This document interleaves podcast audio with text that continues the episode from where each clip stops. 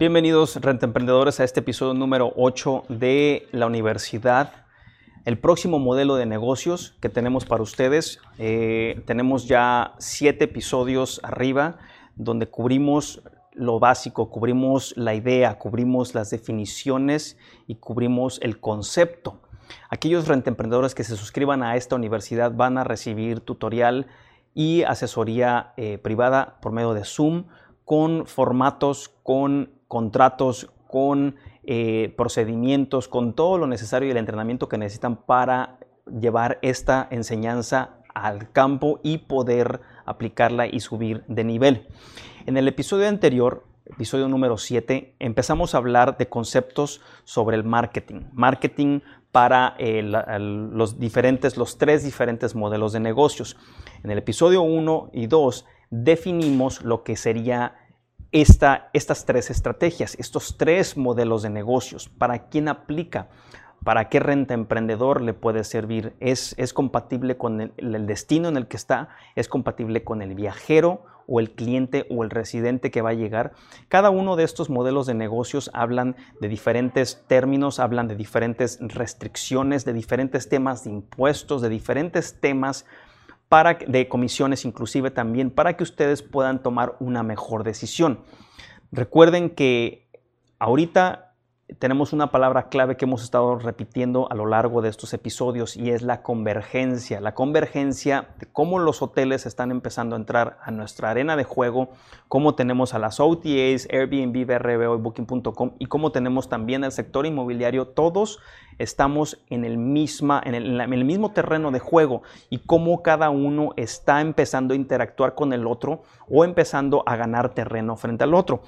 Eh, les voy a dar un poquito de contexto también de lo que hablamos en el eh, episodio anterior que estuvimos hablando del marketing para eh, aquellos eh, rentemprendedores que tienen propiedades a corto plazo y dónde las pueden anunciar. Recordamos que en Airbnb, BRBO y Booking.com se están saturando de inventario, están creciendo demasiado y ya ahorita los precios están presionando. Estuvimos dando, eh, fueron 2, 4, 6, 8, 8 diferentes sitios donde tú puedes anunciar tus propiedades en diferentes nichos de mercado, donde Airbnb, Booking.com no pueden llegar porque están ellos diseñados para el mayoreo, son mayoristas. Y aquí es donde puedes lograr que tu cliente pague mucho más. Recuerda que si puedes encontrar una propiedad de renta a corto plazo vacacional donde puedas traer tus mascotas, donde la propiedad esté diseñada y la información que está en la plataforma sea para ayudarte a traer tus mascotas o en otro caso puede ser a, la familia o personas con discapacidades o pueden ser un turismo de actividades deportivo o puede ser un turismo responsable. Todos estos los podemos ver en el episodio número 7 para que vean dónde pueden anunciar sus propiedades y se aplica dependiendo de su destino. Ahora vamos a entrar en materia y vamos a platicar sobre el marketing que se tiene que hacer para aquellos eh, rentemprendedores que están decidiendo migrar sus propiedades de corto plazo a mediano plazo y dónde, dónde anunciarlas, dónde encontrar ese cliente. Recordemos que la definición de corto plazo son rentas de 1 a 29 días mediano plazo de un mes a seis meses y de largo plazo de seis meses a un año. Los clientes son muy diferentes y los encuentras en diferentes plataformas.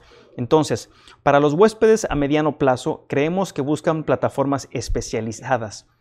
Alojarse en, eh, en, cualquier alquiler durante dos o tres meses es una decisión compleja, es muy diferente que quedarse tres noches o una semana. Ya cuando decides quedarte por tres meses o seis meses, tus necesidades cambian mucho y la gente pasará un tiempo considerable buscando ese lugar perfecto. Inclusive la forma de rentar es muy diferente porque a veces van a querer ver la propiedad físicamente. Los sitios web a, medio, a mediano plazo ofrecen tranquilidad. Por ejemplo, Spora Home visitará personalmente cada alquiler. Spora Home, estuvimos, vamos a hablar de ellos en un minuto. Ellos visitan tu alquiler para darse cuenta que realmente existe y lo puedan inspeccionar. Van a crear un video y redactarán su propia descripción del alquiler. Esto le da a los clientes una sensación de tranquilidad. Así lo hace también Booking.com. o lo estaba haciendo anteriormente. Venían a tu propiedad y te daban un certificado después de inspeccionarla. Eso da mucha, mucha tranquilidad. Y por otro lado, Airbnb ha informado de un aumento del 30% en estancias más largas y tiene una página de búsqueda dedicada a las reservas de largo plazo a través de sitios web a corto plazo. Entonces, ¿qué es lo que está haciendo Airbnb? Estamos viendo cómo está desarrollando herramientas para retener a ese viajero que está cambiando de tendencia, que está viajando por más tiempo, que sus necesidades son muy diferentes y adecuar propiedades que le sirvan, que pueda seguirlas mostrando para no perder ese tráfico en la plataforma. Pero podría ser más difícil para los sitios web tradicionales a corto plazo abordar este tema o poder cambiar o desplazarse de ser una renta a corto plazo a ser una renta a mediano plazo. El resultado final es aumentar tu mezcla de marketing ahora y anunciarte en plataformas que se dirigen a tipos específicos de viajeros, ya sean negocios o estudiantes. Entonces, en el, episodio pasado hablamos de la diversificación y, lo importante que era como palabra, como, como concepto y, como, cómo ponerla en práctica. Tener Airbnb, BRBO y Booking.com como tus únicas opciones es, una, es, una, es un gran error tienes que poder salirte de esa zona de confort y buscar otras plataformas donde puedas anunciar tu propiedad y tener la mayor exposición y llegar a más ojos y a más gente. Lo más probable es que tengas acceso a un grupo más amplio de viajeros y puedas conseguirle reservas de muchos tipos diferentes de viajeros, como lo estábamos mencionando, no nada más al que te puede traer Airbnb, BRB o Booking.com. La contratación de un administrador de canales también es una muy buena opción. Es decir, y hablamos, hablamos de, la tecnología en el, en el, episodio 5 y 6 de esta universidad. estuvimos hablando de los PMS, de los Property Management Software. Estuvimos hablando también de... Em, estuvimos hablando también de los channel managers, de cómo ayudan, hablamos de las diferencias. Les vamos a dejar el vínculo para que vean el episodio 5 y 6, donde hablamos particularmente de esto y cómo utilizar esa tecnología para poder llegar a más personas. Al final del día lo que quieres hacer es en menos tiempo llegar a más personas que de otra manera no lo podrías hacer. El marketing y la distribución de alquileres a mediano plazo se puede realizar desde, en la gran OTA. Otra forma de mostrar sus alquileres a los huéspedes que buscan quedarse más tiempo es incluirlos en sitios web especializados, una vez más, sitios web especializados fuera de las OTAs que si bien las OTAs están haciendo cambios de algoritmos y están haciendo o desarrollando herramientas donde puedan ustedes anunciar sus propiedades, el cliente va a ser el mismo. Tienes que llegar a otro tipo de cliente. Ahora no es el momento de ser demasiado selectivo con los canales en los que publican sus propiedades, es decir, no nada más te quedes con las primeras tres opciones, las más populares. Todo lo contrario, quieres tener la mayor visibilidad posible, cubrir todo el terreno que puedas para aumentar tus posibilidades y conseguir mucho más reservas. Esto es salirte de tu zona de confort, esto es experimentar otras, otras páginas, otros terrenos, tratar de llegar a mucho más gente. Y bueno, hemos hecho una lista para que puedas eh, explorar más, más, ah, más a detalle. Eh, y estos son los sitios que tenemos para alquiler a mediano plazo. Son cinco sitios de reservas especializadas en alquileres a mediano plazo y que recomendamos siempre lo incluyas en tu lista, que explores si aplican, si pueden traerte clientes, si, si tienen presencia en tu país, si tienen presencia en tu destino. Número uno, tenemos Homelike. Homelike está eh, basado en Europa, pero tiene mucho alcance.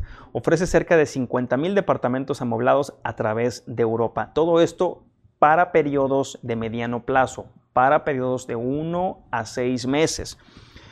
Segunda, Spara Home. Spara Home también está en Europa, permite a los huéspedes reservar estancias más largas desde cualquier lugar.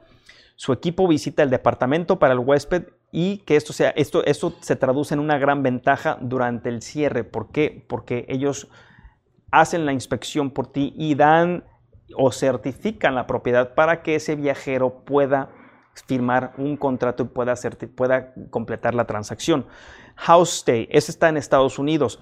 Ofrece departamentos amoblados por 30 noches o más en todo Estados Unidos. Alto Vita también está en Europa y ofrece alojamientos temporales para viajeros de negocios y familias en ciudades europeas. Y por último tenemos a Magic Stay. Esto está en todo el mundo, ofrece departamentos amoblados en todos los rincones del mundo de uno a seis meses.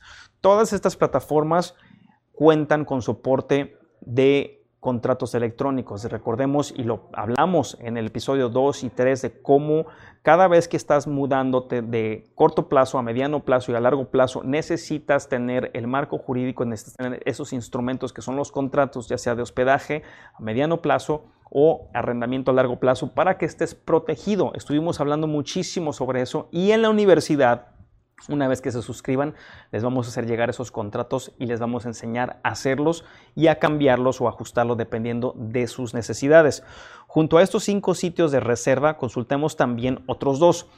Anyplace, que está en todo el mundo, para que lo busquen. Second Address, que está en Estados Unidos. Y Elatio, eh, que está en el centro de Europa. Esto los hemos cubierto más extensamente en eh, otras publicaciones que hemos hecho con referencia a los nómadas digitales. Hemos hablado muchísimo de nómadas digitales, pueden buscar en nuestro canal, les vamos a dejar una lista de videos también para que vean quiénes son los nómadas digitales y cómo están cambiando nuestra industria. Amigos rentemprendedores, en el siguiente episodio vamos a platicar acerca de los, del marketing y de los canales de alquileres a largo plazo. Hemos cubierto el marketing para alquileres a corto plazo, acabamos de terminar eh, el marketing para, los, las rentas a mediano plazo y en el próximo episodio vamos a hablar de las rentas y el marketing que se debe de hacer para, eh, para largo plazo. Nos vemos en el siguiente episodio.